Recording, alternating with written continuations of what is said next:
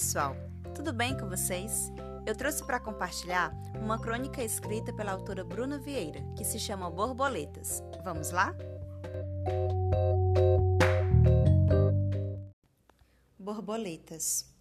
A gente nunca tem certeza absoluta do impacto que terá na vida do outro. Se pararmos para pensar, o simples fato de existirmos já é o suficiente para transformar completamente a vida de algumas pessoas. É inevitável. Chegamos neste mundo sem nenhuma lembrança e precisamos descobrir como é que se faz para escrever uma boa história. Elegemos os personagens principais das nossas melhores páginas, mas às vezes eles só querem ser figurantes e somem antes do próximo parágrafo.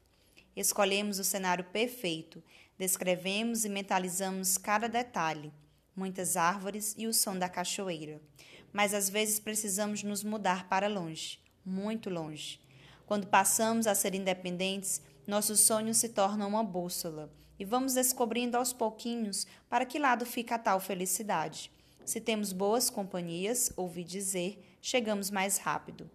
Às vezes o trajeto é escuro e perigoso. Não conseguimos andar na mesma velocidade que os outros e nos perdemos. Faz frio, chove pra caramba e as pessoas nem percebem que ficamos para trás. Tudo bem, porque nosso corpo precisa descansar e uma boa noite de sono coloca quase tudo em seu devido lugar. Quase. O mundo continua existindo mesmo quando a gente não quer participar. Isso é assustador, não é? Não somos tão importantes ao ponto de parar o trem em movimento. Olhamos ao redor em busca de algum lugar para sentar. Está tão cheio. São todos desconhecidos e não dão a mínima. Oi? E agora não sabemos se devemos dizer ou demonstrar o que sentimos. É mais fácil ficar em silêncio. Nunca admitir nada. No fundo, algo nos diz que nossos segredos podem assustar. Próxima parada, ele desce, você fica. Olhando da janela, tudo parece muito legal. Poderíamos descer e passar o resto dos dias em qualquer uma das cidades pelas quais passamos. Mas é mais confortável ficar sentado observando e imaginando, certo?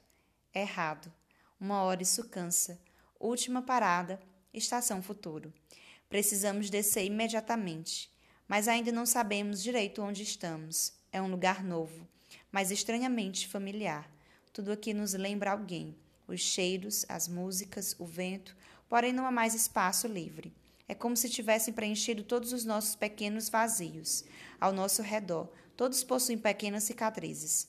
Não precisamos mais esconder aquilo que tanto nos incomodou. Este é o momento. Respire fundo e olhe para trás. Repare bem no que vê.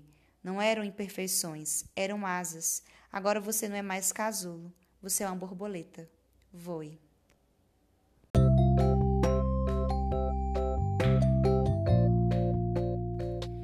Se você gostou, compartilhe esse podcast. Até a próxima com mais leitura compartilhada.